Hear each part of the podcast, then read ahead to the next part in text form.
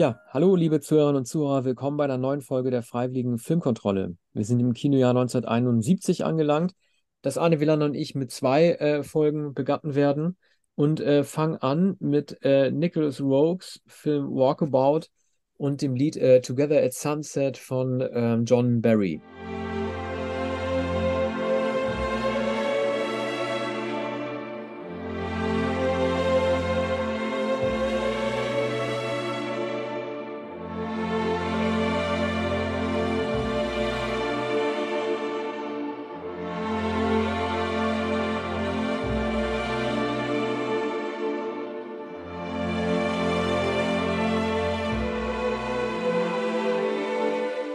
Ja, man kann diesen Film, Arne, eigentlich fast überhaupt nicht äh, gucken, äh, ohne sich gleich mit der Musik zu beschäftigen. Äh, also mich selber hat die so berührt, das ist eine seiner großen Arbeiten, John Barrys, äh, in einer sehr glorreichen Strecke, äh, angefangen von äh, You Only Live Twice bis mindestens diesem Film bis 1971. Dazwischen gab es noch Midnight Cowboy und Geheimdienst ihrer Majestät. Walkabout von Nicholas Rogue ist ein Film, der sich um ähm, einen, man kann sagen, unfreiwilligen Walkabout zweier australischer Kinder handelt, die auf ein Aborigine treffen.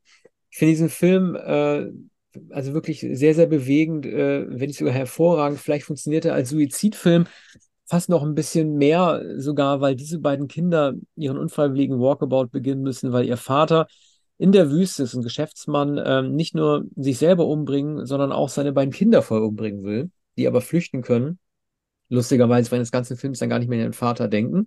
Und äh, dann setzt auch bald diese romantische Musik John Barrys einmal, wiegt sich so ein bisschen in Sicherheit. Und ich musste mal daran denken, ich hatte dir das ja schon mal erzählt, diese Zusammenhänge zwischen Kom Komödie und Tragödie, weil Jenny Agatha, die das ältere Mädchen spielt, äh, passt auf ihren kleinen Bruder auf, der mal so ein bisschen quengelig ist. Und äh, das Ganze wird natürlich immer zu so einer Komödie, weil sie, die Ältere, auf ihn aufpassen muss, während er, der Jüngere, versucht, irgendwie trotzdem den äh, Big Daddy zu spielen über seiner größeren Schwester, was das Ganze dann zu einer Tragödie macht. Die beiden sind sozusagen durch den Suizid ein bisschen befreit, machen ihren Happy Walkabout. Äh, es gibt, und darüber wurde auch oft gesprochen, ähm, sehr äh, kontrovers diskutierte äh, Nacktszenen, gerade weil ähm, Jenny Agutter damals zwar volljährig war, aber sehr jung und man sie nackt gesehen hat und sie dann halt auf den Aborigine treffen und es dann sehr viele dieser Szenen gibt. Ich bin gleich fertig, ich will gar nicht zu lange reden, aber es wird wahrscheinlich die einzige Gelegenheit sein, überhaupt über diesen Film zu reden. Deswegen äh, mache ich jetzt so einen kleinen Aufsatz. Äh, es ist so, dass ähm, sie treffen da auf den Aborigine, der gespielt wird. Ich muss den Namen nochmal ganz kurz nachgucken, weil der äh, so schwierig auszusprechen ist. David Gulpilil das ist ein ähm, australischer, ein Aborigine, der später auch bekannt wurde durch Rollen wie in The Leftovers. Und der trifft dort auf sie und der ist auf seinem eigenen Walkabout und der verliebt sich dann, glaube ich, auch in Jenny Agutter und macht dann so eine Art ähm, Begattungstanz, den sie nicht deuten kann und vor dem sie auch Angst hat, weil er sich so Kriegsbemalung aufmalt. Äh, sie kann das nicht deuten und weist ihn dadurch ab und er fühlt sich dadurch so dermaßen gekränkt, dass er sich deshalb erhängt. Und mhm. ein sehr harter Moment. Und ähm, das Unangenehme ist an der Figur von Jenny Agutter, dass sie am Ende, als sie in die Zivilisation äh, zurückkehrt, dort sich an, dieses, an diese Gemeinschaft mit dem Aborigine zurückerinnert, aber in so einer idealisierten Form, fiktionalisiert, die so gar nicht äh, stattgefunden hat. Also in Wirklichkeit war sie äh, sehr erschrocken von seinen Balzritualen, äh, tatsächlich aber ähm, tut sie so, als wäre ihr Erwachsenwerden auf diesem Walkabout so ein Schritt gewesen, seine Sexualität äh, zu akzeptieren, was halt überhaupt nicht der Fall ist. Sie malt sich so einen schönen Sonnenuntergang und so ein Flussbaden aus, was so überhaupt nicht ähm, äh, funktioniert hat. Und er wiederum hat gedacht, auf seinem Walkabout, wo es darum geht, seine Mission zu finden während äh, dieser Reise, bestünde darin, halt ähm, mit dieser Frau halt zusammenzukommen. Ich will noch ganz kurz was zu dem David Gulpilli sagen, dem Schauspieler. Ähm, der hat eine sehr, sehr traurige Entwicklung gemacht, weil er dort das war seine erste Rolle. Ich weiß nicht, wie alt er war. Bei den Dreharbeiten erst mit Alkohol in Verbindung gekommen ist und ähm, deswegen Alkoholproblem entwickelt hat und auch mit dem Gesetz in Konflikt geraten ist, äh, seine Frau später geschlagen hat. Das ist eine sehr zynische Pointe, dass man Aborigine in diesen westlichen Film hineingeholt hat und auf seinem gebaut dann tatsächlich zwar nicht nur die Frau nicht bekommen hat, sondern tatsächlich den Alkohol bekommen und deswegen so wurde, wie er ist.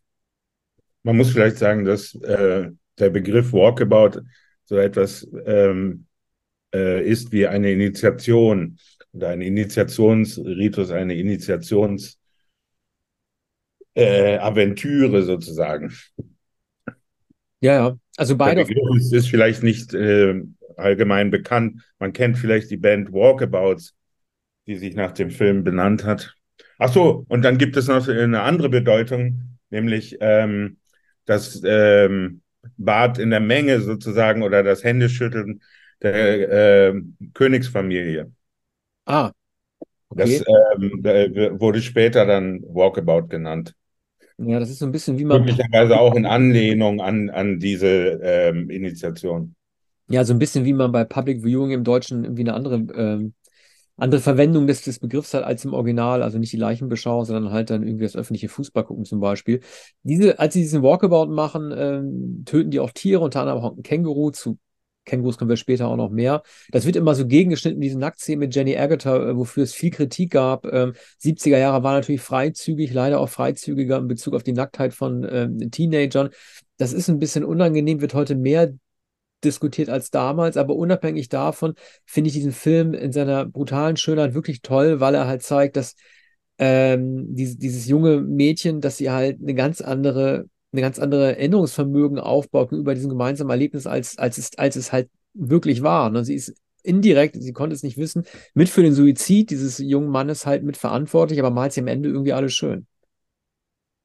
Ja, es ist ähm, der erste von vielen surrealistischen oder wie soll man sagen, also zum Teil äh, impressionistischen, dann aber auch surrealistischen, albtraumhaften Film von Nicholas Rogue, der bis äh, in die 80er, 90er Jahre hinein äh, solche äh, Szenarien inszeniert hat. Mhm. Ja, ja, mit, mit seiner Frau, der Schauspielerin Russell. Und Soul ähm, Man Fell to Earth ja auch, ist ja auch eine außerweltliche Welt, ne? ja, Felder, ne? Mhm. Also äh, ein, ein Regisseur, der einen ganz ähm, eigenen ästhetischen, äh, ehemaliger Kameramann oder hat als Kameramann eigentlich begonnen und hat, glaube ich, soweit es ihm möglich war, weiterhin die Kamera geführt. Von Ridley Scott weiß man ja, dass er, als er nach Amerika kam und Blade Runner machte, nicht mehr die Kamera führen durfte, weil ähm, äh, das in den USA nicht erlaubt ist, weil die Gewerkschaft es nicht gestattet. Und ähm, bei Blade Runner darunter gelitten, dass er ähm, nur am Bildschirm gucken konnte und nicht durch, äh, durch den Sucher. Ja, gut. Äh, kommen wir zum nächsten Film, den Arne Wielander vorstellen wird. Don Siegels Dirty Harry.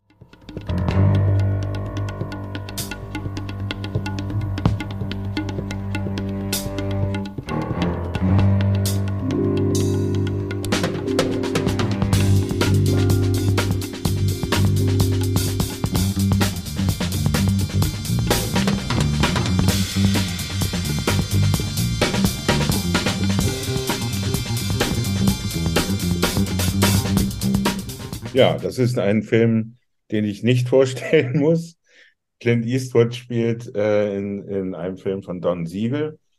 Und äh, ich habe le leider vergessen, wer, wer eigentlich für die Rolle vorgesehen war. Lee Marvin möglicherweise. Bin, bin nicht äh, hinreichend vorbereitet. Jedenfalls ähm, hat Eastwood die Rolle übernommen. Ein äh, Polizeithriller, der von äh, einem Serienkiller handelt und äh, von einem knallharten Polizisten, der sich aber immerzu mit den Vorgesetzten anlegt und der etwas unkonventionell vorgeht und ähm, sehr schnell zu, zu, seinem, äh, zu seiner Dienstwaffe greift. Und also äh, Kleinganoven und ähm, Bankräuber in, in Angst und Schrecken versetzt und äh, dabei äh, sehr gelassen auftritt. Mhm. Und äh, er ist also auf der Jagd nach, nach einem ähm, Serienkiller in äh, San, San Francisco. mhm. Ja, Du weißt ja, dass die in, im Zodiac, in David Finchers Zodiac, ja, Zodiac. der Mhm. auch Dirty Harry, weil es um den Zodiac-Killer geht, an den ist sehr angelehnt. Ich habe ihn zum ersten Mal gesehen und äh, da sind ein paar Punkte drin, die wir auch gerne besprechen sollten, die ich ziemlich auffällig fand. Ähm, viele loben ja John Milius äh, Dialogkunst, der für den Spruch you feel lucky Punk zuständig ist. Mich hat ähm, der Reiz dieses Zitats nie so richtig gepackt, in dem Film auch nicht. Was natürlich auch völlig ähm, außen vor bleibt, ist die Tatsache, dass er äh, diesen Spruch gebracht hat äh, und es ja den Vorwurf gab, er hätte ihn nur gebracht, weil der Bankräuber, den er erstellt, ein Schwarzer gewesen ist. Ich weiß ja, ob es da einen Zusammenhang gibt oder nicht, aber das ist ein Aspekt der Hautfarbe, der mit diesem alleinstehenden Zitat ja eigentlich nie gebracht wurde. Ne? Ja, das weiß ich nicht. Also der Begriff Punk ist ja äh, in, vielerlei Hinsicht äh, zu interpretieren. Zu der Zeit war es ja noch nicht der Punk. 1971 war es nicht der Punk, den wir dann 1976, 77 äh, kennengelernt haben. Hm. Gut. Sondern ein, ein allgemeiner äh, Gossenbegriff oder äh, rüde Umgangssprache. Und ähm, ich, ich glaube, dass Eastwood ähm, in dem Film, dass, dass äh, Harry Callahan äh, jeden so angesprochen hat. Ja. Jeden, ich, den er nicht leiden konnte. Und er kann ja praktisch niemanden leiden. Nee, überhaupt nicht. Aber es ist ja gerade das Gute. Also er, äh, Dirty Harry beleidigt einen Mann, der sich umbringen will, der von einem Hochhaus springen will. Da lässt er sich hochfahren mit dem Kran und macht den fertig. Fand ich sehr lustig.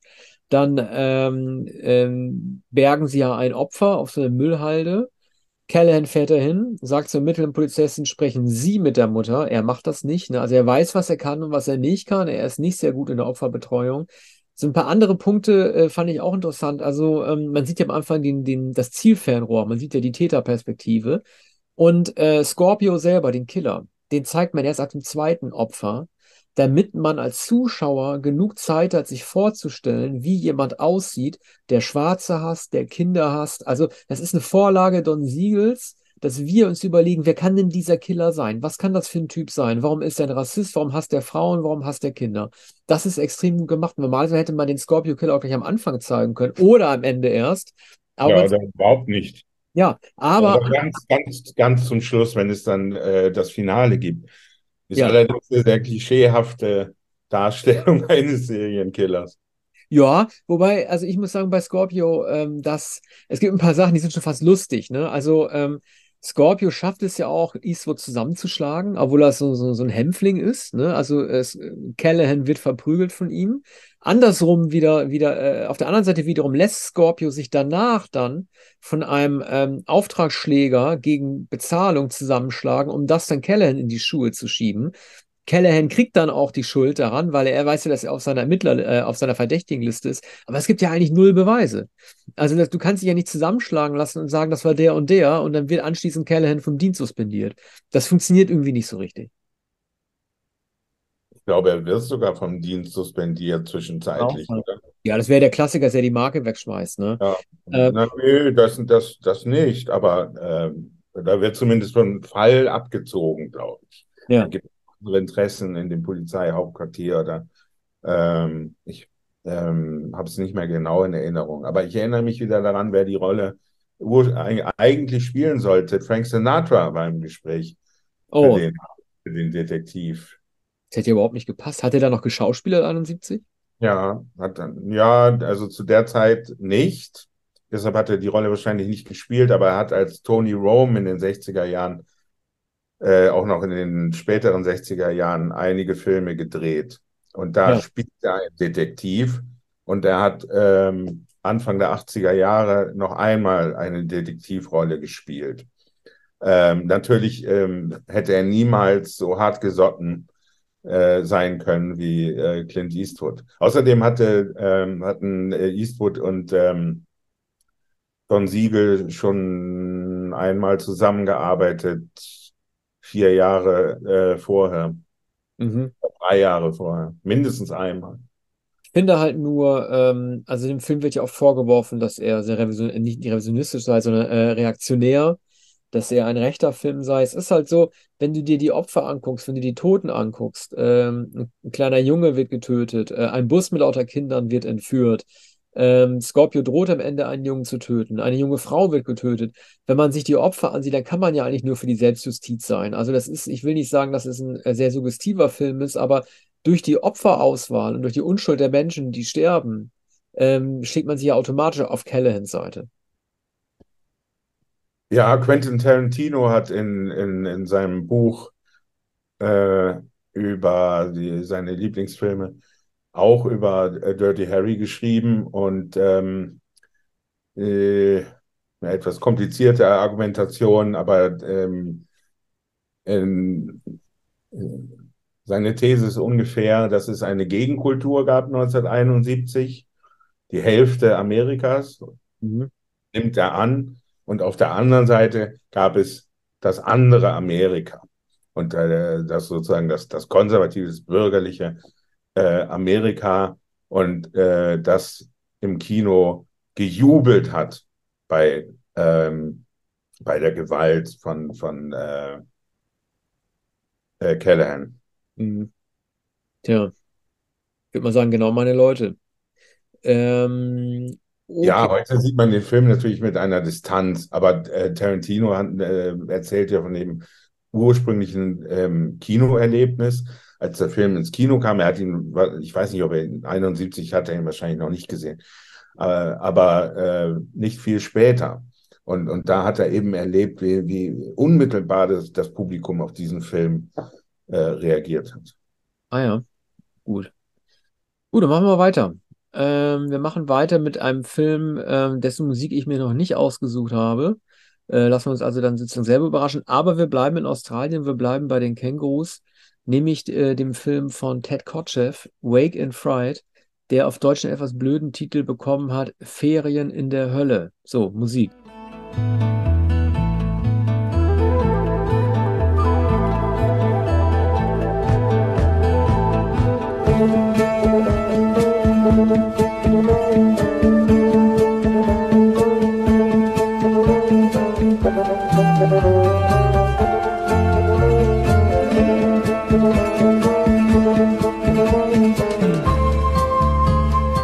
Ja, also dieser Film ist von Ted Kotcheff, den sollten wir später vor allen Dingen kennenlernen äh, als Regisseur von äh, First Blood, also von äh, Rambo. Und ich ahnte, dass du es sagen würdest. wir sind von ihm, wie ich kenne. Ja.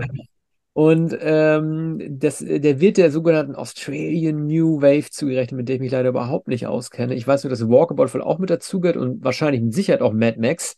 Also diese Art von ähm, Film, die, es gibt sogar so irgendwie so einen, so einen Exploitation-artigen Begriff, Australo Expansion oder so. Du, keine Ahnung. Auf jeden Fall ist es halt, äh, wie man sagen würde, oder wie man, un, wie man leider ungerechtfertigterweise damals gesagt hätte, vielleicht sogar auch so ein bisschen aus diesem Bahnhofskino-Film. Und äh, diesen Film, ähm, der für sehr viele Jahre als äh, verschollen und wurde, ich weiß gar nicht, wann das war, ich glaube so in den, in den 90ern oder in den Nullerjahren wurde der wieder entdeckt und dann auch weiter gezeigt. Das ist ein sehr, sehr furchteinflößender Film, wie ich finde. Man kann den, kann ich offen sagen, auf YouTube einfach gucken. Und ähm, dieser Film äh, hat leider nichts mit Ferien zu tun, sondern eher mit so unfreiwilligen Ausflügen. Ich hatte das immer so an die Figur erinnert von Carl McLachlan in Blue Velvet, der mit dieser Gangstergang mitgenommen wird äh, es geht um einen Lehrer, der äh, im Outback strandet. Es ist für mich nicht ganz klar, ob er ein Brite sein soll oder ein Australier.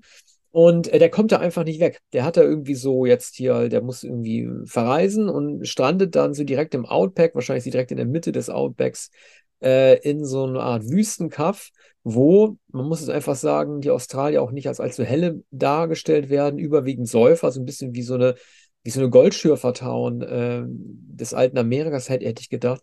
Und dieser Film äh, hat ja seine berüchtigte Berühmtheit dadurch erlangt, dass äh, echte Kängurus da drin getötet werden. Das ist eine sehr, sehr brutale Szene. Also dieser Lehrer verfällt mehr und mehr dem Alkohol, äh, unter anderem verabreicht von Donald Pleasance, der dort mitmacht und äh, geht dann mit denen auch nachts auf Tour zum Känguru, ab, äh, Känguru abballern. Alle sind betrunken.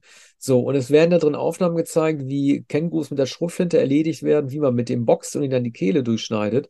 Es gibt immer wieder, also auch im Abspann des Films, als auch auf späteren Interviews darauf verwiesen, Szenen, ähm, in denen betont wird, dass diese Kängurus zwar gestorben sind, aber von echten Wildhütern getötet wurden und die auch getötet wurden innerhalb eines zulässigen Bereichs, der in den Bereich der Jagd fällt. Nun ist es nur leider so, das habe ich dann auch dann recherchiert, dass halt diese Jäger, die dafür bezahlt wurden für den Film, äh, wiederum diese Tiere zu töten, sich auch abgeschossen haben mit äh, Booze und sich also richtig zugesoffen haben und dann wiederum wieder die Tiere gequält haben. Also dieser vermeintlich äh, gute Ansatz, halt Jäger innerhalb eines Jagdschutzgebiets damit zu beauftragen, wurde dann auch nochmal pervertiert. Also ganz einfach ist es nicht, aber ich finde, das ist ein guter Film, um sich mal ähm, zu veranschaulichen, was für ein Horror dort abspielen kann äh, in den Outbacks und sei es auch nur fiktiv. Ja, wäre eigentlich auch ein Film für Tarantino und für Tarantinos Buch. Ja, ja ist dann eine, natürlich eine Art Exploitation, du hast es gesagt, ähm, Bahnhofskino, Doppelvorstellung. Vorführung. Ähm, ich kannte den Film nicht. Ich habe ihn ähm, äh, zum ersten Mal gesehen, da ich ihn auf deiner Liste sah. Ich dachte auch übrigens, äh, du, du bist in deiner australischen Phase. Oder 1971 war äh, ein, auch ein australisches Kinojahr. Aber ähm, äh, ein hochinteressanter Film. Ich sehe immer sehr gern Donald Pleasance in den späten 60ern, auch, auch in den 70er Jahren einer der besten Nebendarsteller. Und, und der, der Film hat wirklich eine, eine schundige, ähm, gewaltsame Anmutung. Ja, man darf ja auch nicht vergessen, ähm, ich weiß nicht, wie touristisch erschlossen Australien im Jahr 1971 für Leute war, die nicht in Australien gelebt, äh, gelebt haben. Also wenn hm. man gesehen hat und gesehen hat, äh, wie die so wie die Hillbillies, bloß halt ohne Hügel, sondern nur die in der direkten Mittenwüste, wie die dort äh, sich abschießen und wie die halt irgendwie dem Alkohol verfallen, ohne wirklich einen Auftrag zu haben. Also Donald Pleasance spielt da ja so einen Arzt, der auch überhaupt keine richtige Lizenz mehr hat, der sich jeden Tag betrinkt. Und äh, dieser arme Lehrer am Ende, der sozusagen so idealistisch anfängt, den Kindern was beibringen will, wird dann, wird dann zu einem von ihnen halt. Ne? Und das ist ja ein Ausdruck dessen, was passieren kann, wenn man dort irgendwie bleibt. Nun weiß ich gar nicht, ob Ted Kotcheff, ob der in Australien ist. Das müsste ich mal kurz ihm gucken. Mhm. gar nicht ja, das ist eine, eine amerikanisch-australische oder australisch-amerikanische Produktion. Bei Kotcheff bin ich mir auch nicht sicher, ob er, in, also jedenfalls hat er später natürlich in den USA gedreht. Diesen Film freilich nicht. Mhm. Okay. Ja, ja. Eine, eine interessante Entdeckung ähm, des Kinojahrs 71. Ja, dann kommen wir jetzt zu einem Film, äh, von dem ich gar nicht glauben konnte, dass Arne Wielander sofort äh, hier gerufen hat und sich den gekrallt hat. Ich hatte ihn auch mit zur Auswahl gestellt. Umso toller, dass er es gemacht hat. Nämlich äh, Vincent Price. Und wie heißt der Film eigentlich auf Deutsch? Und Dr. Fives? Bestimmt das Kabinett oder sowas, oder? Ja, das Kabinett des Dr. Fives, glaube ich. Google ich mal eben. Das heißt bestimmt ja. das, das weißen die ja alle, ne? Der Film hat ja auch einen etwas längeren Titel, im, auch im Original. Der ja. heißt, glaube ich, nicht nur Dr. Fives, oder? Ja, pass auf, der heißt auf Deutsch das Schreckenskabinett. Ja. Und der heißt im Original, lass mich mal kurz gucken. Dr. Also Dr. Five Rises Again. Im Original heißt der. Ja, du weißt jetzt nicht. Egal. Ähm, ich finde es halt immer toll. Äh, ah ja, The Abominable Dr. Fives heißt der.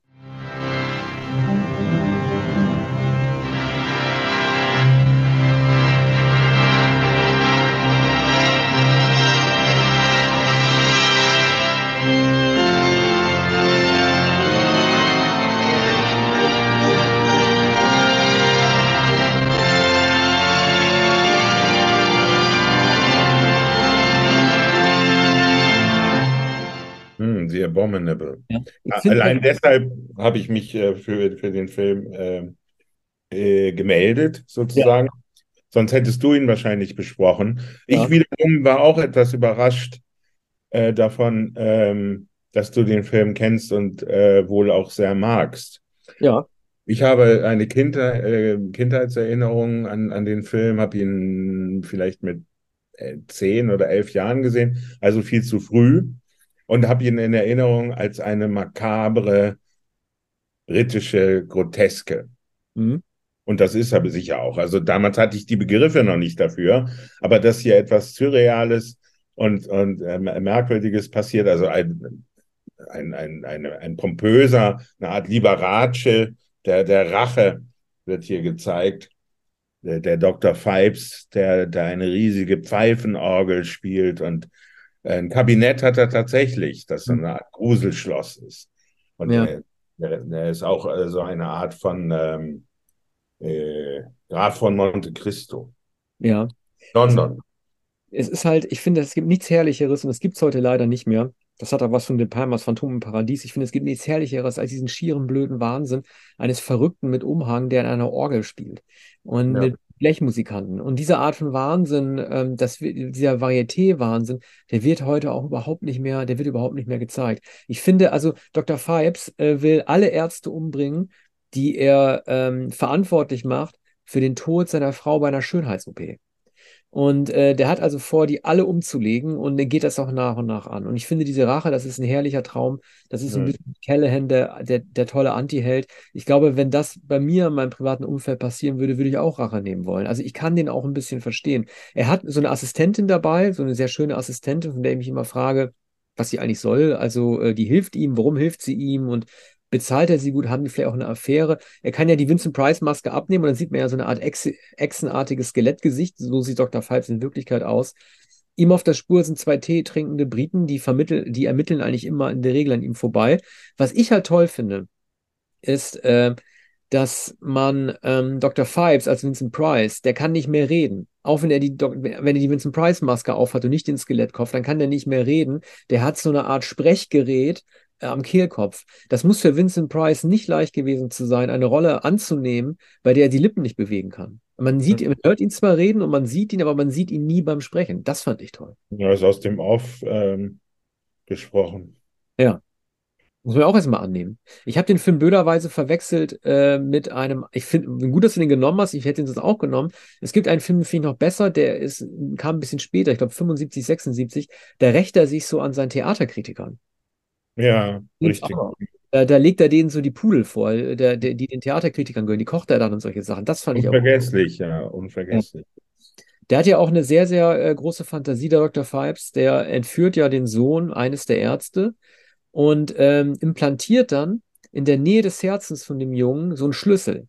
Den muss sein Vater aus dem Jungen rausoperieren innerhalb von sechs Minuten. Und ja. wenn er es nicht schafft und den Schlüssel irgendwo reinsteckt, dann wird der Junge von oben von so einem Bottich mit Säure übergossen. Also Dr. Ja. Franz hat wirklich Fantasie.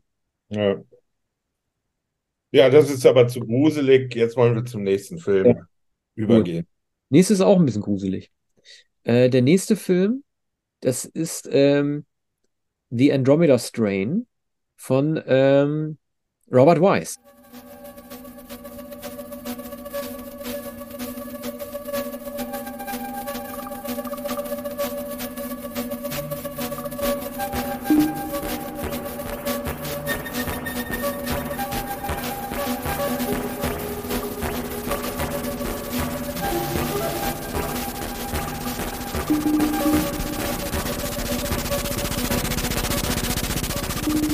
Glaube, heißt eigentlich der Andromeda Nebel? Ich weiß es gar nicht genau. Ja, der Andromeda, Andromeda Nebel. Mhm. Geschrieben von Michael Crichton, ein Film, den ich auch zum ersten Mal als Kind gesehen habe und der mir auch große Angst gemacht hat.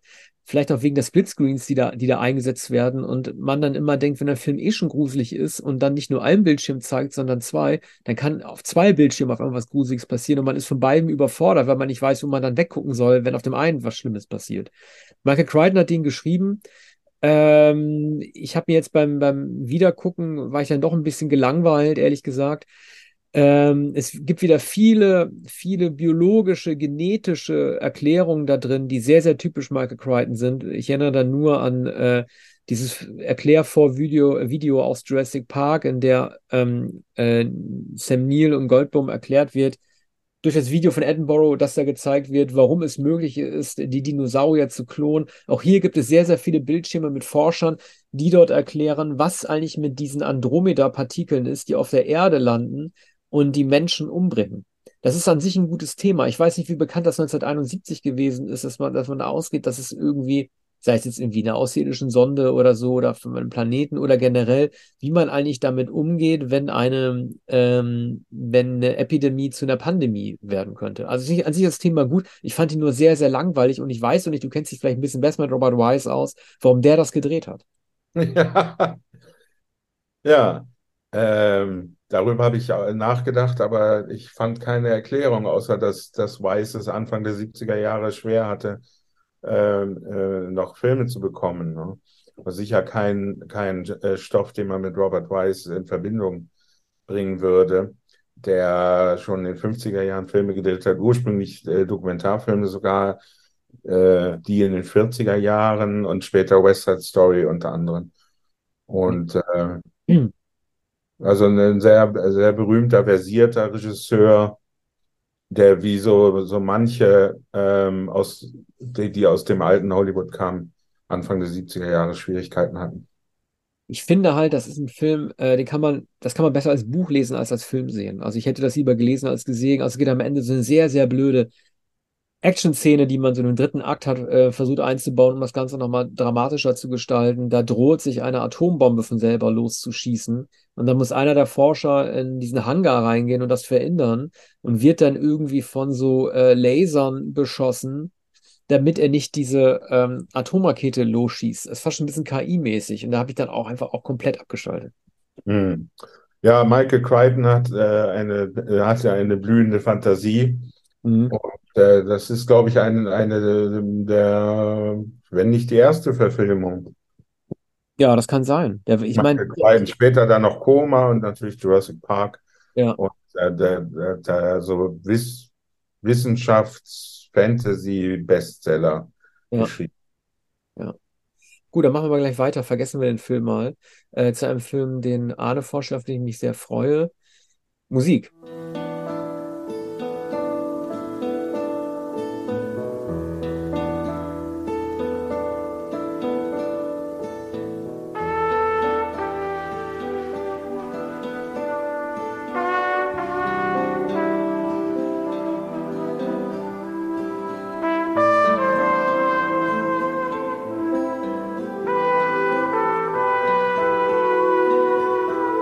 Ja, das war aus äh, Clute. Und äh, als du gesagt hast, du besprichst den Film, dachte ich, toll. Endlich kann ich, habe ich mal einen Grund, den mal anzusehen. Ich kannte immer nur die, ja. ich kannte die tolle Frisur von Jane Fonda, also nach Barbarella, äh, wo sie ja auch schon sehr äh, toll aussah und die ist natürlich eine gute Schauspielerin, sah sie hier noch besser aus mit dieser herrlichen Frisur, die ich immer im Kopf habe und davon hätte es eigentlich Barbie-Puppen geben müssen von dieser Frisur. Und dann ist mir irgendwann klar geworden, während der ersten zehn Minuten, Arne, diese Frau, die heißt gar nicht Clut. Und er dachte, Nein. da stimmt doch irgendwas nicht. Und da habe ich gemerkt, das ist falsch betitelt. Ja, äh, also Clute ist ähm, Donald Sutherland, ein, ähm, ähm, ein Detektiv. Äh, der ist, glaube ich, auf der Suche nach einem ähm, verschwundenen äh, Jugendfreund. Und ähm, Jane Fonda spielt eine äh, Prostituierte, die nicht Claude heißt. Jetzt äh, habe ich den Namen nicht parat. Ähm, so hätte der Film eigentlich betitelt sein müssen, obwohl Sutherland schon auch äh, Hauptfigur ist. So, und ähm, die, diese Prostituierte weiß möglicherweise etwas über den, den Verbleib dieses Mannes und deshalb äh, nimmt Donald Sutherland mit ihr Kontakt auf. Ähm, Sie hilft ihm schließlich auch zunächst widerstrebend und die, die beiden ähm, äh, sind dann also gemeinsam auf der Suche. Ne, äh, dennoch übt sie weiterhin ihre äh, Tätigkeit ähm, als Prostituierte aus. Und das macht sie, das macht sie auch natürlich des Geldes wegen, aber äh, sie ist dabei auch sehr, äh, sehr dominant. Und, ähm, und das bereitet ihr offenbar auch Freude. Oder anders gesagt, sie ist halt auch gelangweilt und, und äh, simuliert äh, äh, erotische Erregungen, während sie auf die Uhr schaut etwa. Ne? Und dabei ist es sehr spannend, weil was ich, was ich noch nicht gesagt habe, der Film ist von Alan J. Pecula, äh, der berühmte Regisseur der Verschwörungsfilme. Ähm, es folgten dann noch äh, The Parallax View und äh, den dritten Film der Tri Trilogie habe ich vergessen. Da das, Condor? Nee, ne? das war nicht Drei Tages Condor, oder? Entschuldigung. Nee, Condor ist von ähm, Pollack. Ja, ach, Pollack, okay, okay, okay. Ja, Condor ist von Sidney Pollack, gehört aber auch zu diesen Verschwörungsfilmen der 70er Jahre. Und Clute war aber der erste der, der Verschwörungsfilme von Pecula. Und Jane Fonda hat für die Darstellung einen Oscar gewonnen, weshalb der Film auch so berühmt geworden ist. Damals einigermaßen äh, äh, um, umstritten oder nicht ganz so kompliziert wie, wie die späteren Filme Parallax View mit, mit Warren Betty. Ja. Äh, ich verstehe trotzdem nicht, warum nicht einmal irgendwie erklärt wurde, dass der Film falsch betitelt ist. Also ich finde die Rolle Donald Sutherlands, gut, wir haben ja schon 1970 über ihn gesprochen.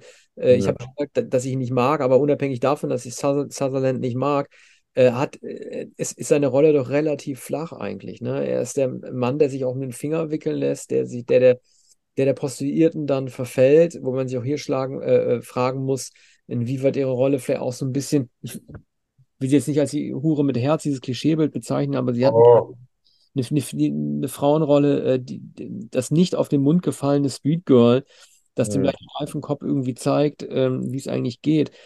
Meinst du nicht, der arbeitet ein bisschen mit, mit klischeehaften Rollenbildern? Naja, heute wird es so empfunden. Äh, 1971 war es wahrscheinlich äh, eine, wie soll man sagen, realistische Darstellung oder ein etwas, das äh, im Kino noch nicht so oft zu sehen war. Äh, ich, ich meine, dass in Butterfield 8 äh, Elizabeth Taylor auch eine, eine Hure spielt. Ähm, ja, also mit, mittlerweile kann man solche ähm, äh, Darstellungen schwer äh, ertragen im Kino oder man hat in zu vielen Filmen und Serien ähnliche Darstellungen gesehen. Aber ähm, formal war, war, war, Pecula ähm, ein sehr guter Regisseur, der noch bis in die 80er Jahre mit Harrison Ford äh, Filme gedreht hat und der in den 70er Jahren äh, ein, eine lange erfolgreiche Strecke hatte. Später hat er noch einen Western, also in den 70er Jahren hat er noch einen Western mit, mit Jane, Jane Fonda gedreht äh, in, in, in, äh, in Montana. Ja, Mhm. Flut. Kommen wir zu meinem letzten Film, ähm, dem Omega Mann von ähm, Boris, ich sag mal Segal oder Segal. Ja, ist egal. Mhm. Ja, dieser Film, ähm, geschrieben nach ähm, dem Roman I Am Legend von Richard Matheson. Man kennt äh, den Omega-Mann natürlich. Ha, wobei, weißt du, was wir für Musik einspielen? Die spielen wir mal jetzt ein, sonst kommen wir nämlich nie dazu. Night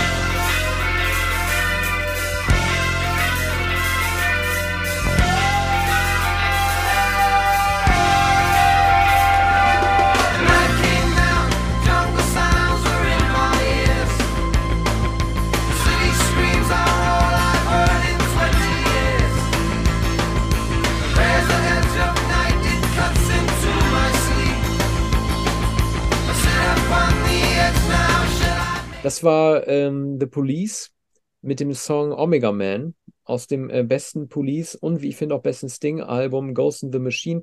Mussten wir jetzt einfach einspielen. Ich weiß gar nicht, ob der Song irgendwas damit zu tun hat mit dem Film, aber ich finde den Song einfach toll und wenn der Omega Mann heißt, dreht er sich ja vielleicht um Charlton Heston. Omega Mann ist eh ein toller Titel. Äh, man kennt noch I Am Legend mit Will Smith.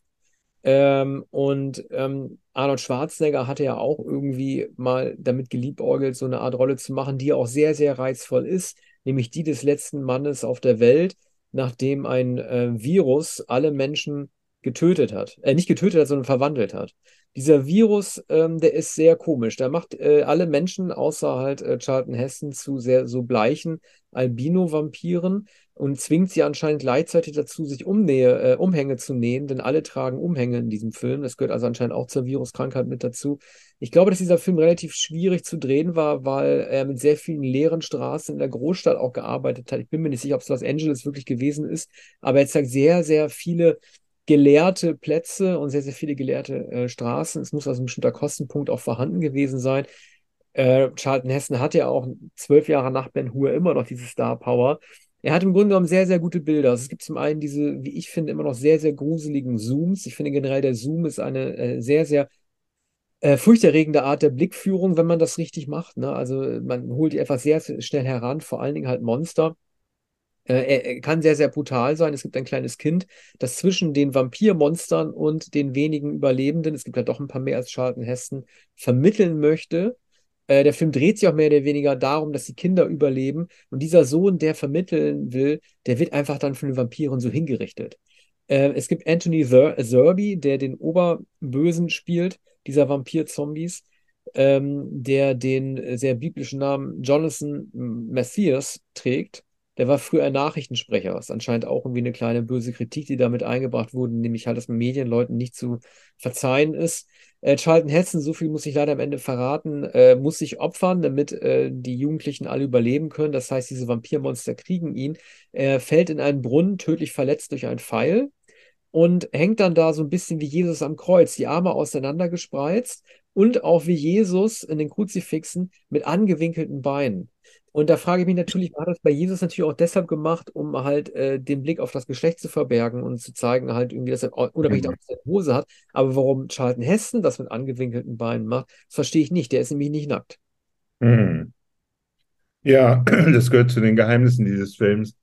Ich denke, ähm, Heston als ähm, Monumentaldarsteller und, und Star seit den späten 40er Jahren hatte auch Schwierigkeiten äh, im New Hollywood und in den, in den späten 60er, frühen 70er Jahren äh, noch Rollen zu bekommen, die seinem eigentlich hohen Anspruch genügten. Ähm, er hat nämlich sehr viel gelesen und er hat auch Drehbücher gelesen und hatte eigene Ambitionen. Ähm, berühmt ist ähm, die Geschichte, dass er darauf bestanden hat, Orson Welles für A Touch of Evil, ein, ein Film, den er produziert hat, zu verpflichten. Und das war dann Orson Welles letzter Film überhaupt in Hollywood. Und ähm, Heston hat sich äh, so für ihn eingesetzt, dass er damit drohte, den Film nicht zu machen, wenn nicht äh, Orson Welles die Regie führen würde. Also ein, ein Mann äh, des Geschmacks und der Qualität. Im Übrigen später ja äh, immer ähm, angefeindet als Vorsitzender der nationalen ähm, äh, Waffenvereinigung äh, in den USA. Äh, aber 1963 äh, hat er den, den äh, March auf Washington mit Martin Luther King gemacht und gehörte dazu zu, zu dem Zirkel, der das organisiert hat. Mhm. Das ist interessant, wenn man das so in den Kontrast setzt zu der Rolle, die er da verkörpert. Also er baut sich so ein bisschen so einen Preppertraum auf. Also seine Wohnung im Hochhaus ist hochgeschützt. Die Vampire, die kommen da nicht ran. Die rufen ihn immer nur von unten, komm raus, damit wir dich als letzten Menschen auch irgendwie erledigen können. Die wollen ja die neue Weltordnung machen. Und die beschweren sich ja darüber. Ähm, die Welt, die du da oben hast, Schartenhessen, die besteht nur aus Gadgets, deinen komischen Schaufensterpuppen, die du da als alleinige Gesellschaft in deinem Wohnzimmer aufgebaut hast. Du fährst mit deinem Auto durch die Gegend, das dir keiner abnehmen kann, weil du letzter Mensch bist. Du hast deine Gimmicks, du trinkst Alkohol. Das ist so was Fundamentalistisches. Und ich habe mich oft gefragt, also ich habe mich, ich habe jetzt keine Bücher über den Film gelesen, ob das auch als Kritik an den ähm, Lebenswandel der Menschen an, Anfang der 70er gewesen ist, ob diese mhm. Vampir, diese, diese komischen Ordensvampire mit ihren Umhängern, die so ein bisschen aussehen wie so äh, bibeltreue Christen, ob die auch einfach so eine, so eine Post-Woodstock-Ordnung wiederherstellen wollten, indem man einfach Charlton Heston sagt, du kannst hier nicht machen, was du willst in dieser Welt. Wir sind die neue Ordnung und du wirst bald Legende sein. Also jedenfalls ein äh, interessant bizarrer Film. Äh, Heston hat ja zu der Zeit äh, einige dieser Art gedreht. Später dann auch noch U-Boot in Not. Da war schon reichlich über 50 Jahre in den 70er Jahren. Ne? Ja. Und äh, verdümpelte seine Karriere aber Anfang der 80er Jahre. Mhm. Ja. Einen Film haben wir noch, ähm, ein Film, äh, den Arne vorstellen wird, nämlich ich hatte ja in der Schule Englisch und Latein. Ich fand Französisch immer doof, deswegen hoffe ich, dass ich es richtig ausspreche. Le Mans.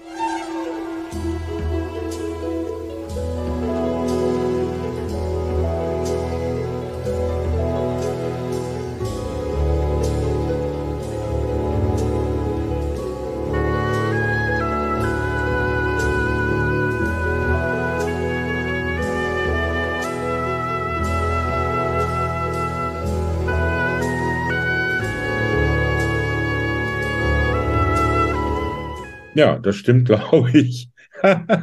so wird, wird, es auch in dem Film äh, ausgesprochen. In, ja. in, in, der Synchronfassung jedenfalls. Und die habe ich gesehen, mehrfach. Ja, von Steve McQueen produziert, von ähm, Steve McQueen gespielt, äh, sein Herzensprojekt. Handelt also von, von, den, äh, von dem 24-Stunden-Rennen in Le Mans, ja, dem härtesten Formel-1-Rennen der Welt.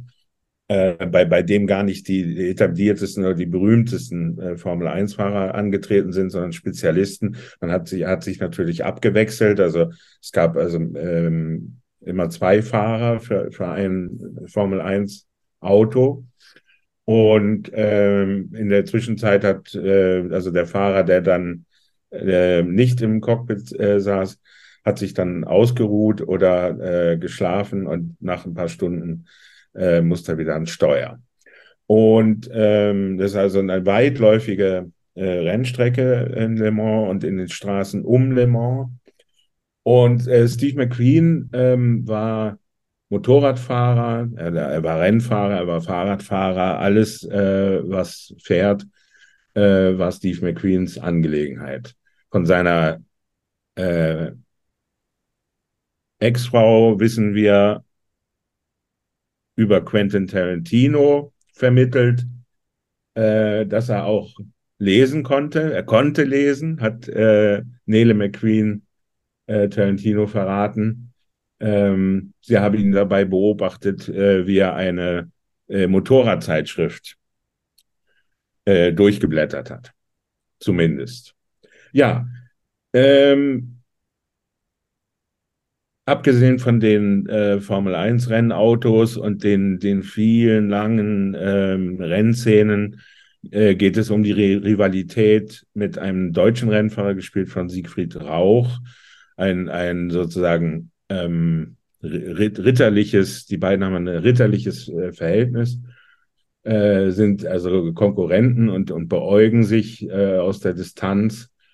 Und ähm, äh, das ist so sozusagen äh, die, äh, die Ritterlichkeit des, des äh, Rennfahrens. Und dann gibt es noch eine äh, etwas tranige äh, Liebesaffäre von Steve McQueen mit, mit, mit einer Frau, mit der dann äh, der, während das Rennen läuft, dann in den Trailer geht und, äh, und, und, und ähm, er ist ein, natürlich eigentlich ein Schweiger und, und das wirft sie ihm, wirft sie ihm vor.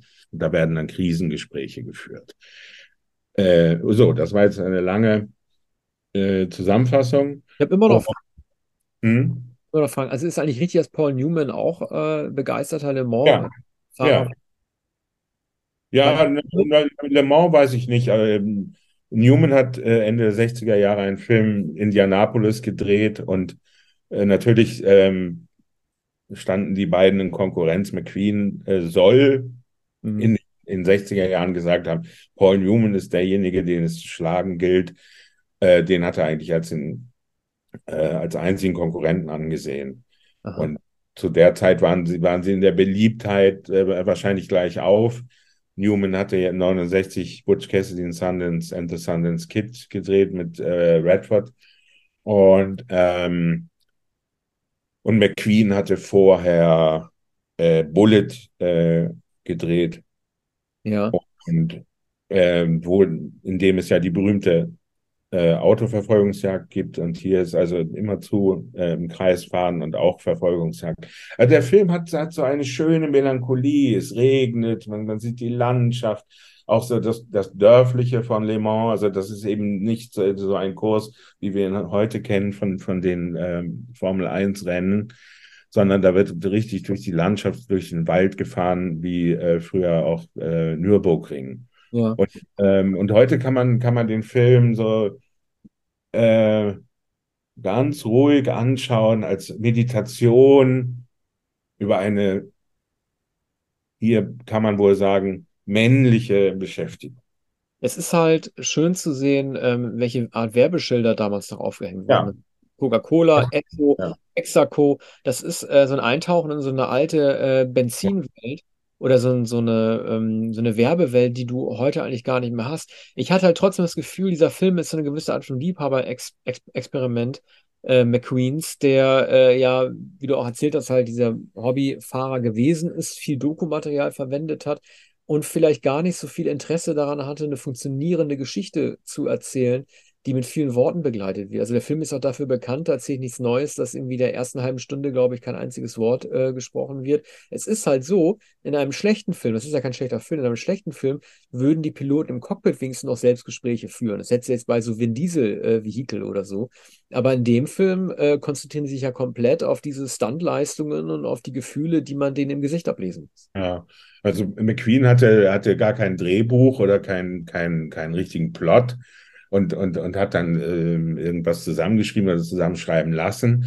Ursprünglich war der, äh, war der Regisseur John Sturges und der berühmte äh, Schüler von Howard Hawks, der die glorreichen äh, Sieben inszeniert hat 1960.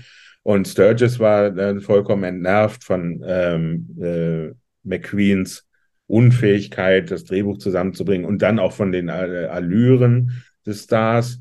Und äh, die haben sich dann überworfen und Sturges ist abgereist und es gab keinen Regisseur mehr für Le Mans. Im Übrigen ist der äh, Film durchgefallen bei der Kritik und, und beim Publikum auch, obwohl McQueen äh, wohl der größte Star jener Zeit war, äh, woll wollten die Leute äh, einen Rennfahrerfilm nicht sehen. In den USA nicht und soweit ich weiß auch in Europa nicht. Aber die Freundschaft mit dem deutschen Schauspieler Siegfried Rauch blieb bestehen. Ähm, er hat Rauch im Bayerischen Wald besucht und Holz gehackt und wurde dann äh, der Pate von Siegfried Rauchs äh, Kind. Ah. Es ist schon interessant, wie alt äh, Leute damals schon aussahen. Ne? Also McQueen dürfte um die 40 gewesen sein und äh, dem ist jede Lebenserfahrung in Falten anzusehen. Ne? Ja, er war 40 Jahre alt und ähm, ja, er hatte, ähm, er hatte so ein Gesicht, das, äh, das, das früh, früh gealtert war. Also äh, ein merkwürdiges Charakteristikum. Man sieht es sogar schon Mitte der 60er Jahre, so, sogar schon in ähm, äh, Cincinnati Kid. Mhm. Ja. Jo, äh, ich würde mal sagen, wir haben die erste Folge geschafft des Jahrgangs 71. Ein paar äh, Knaller kommen noch in der zweiten Folge. Und äh, bedanken uns wie immer fürs Zuhören. Ja, Dankeschön. Bis Tschüss. bald.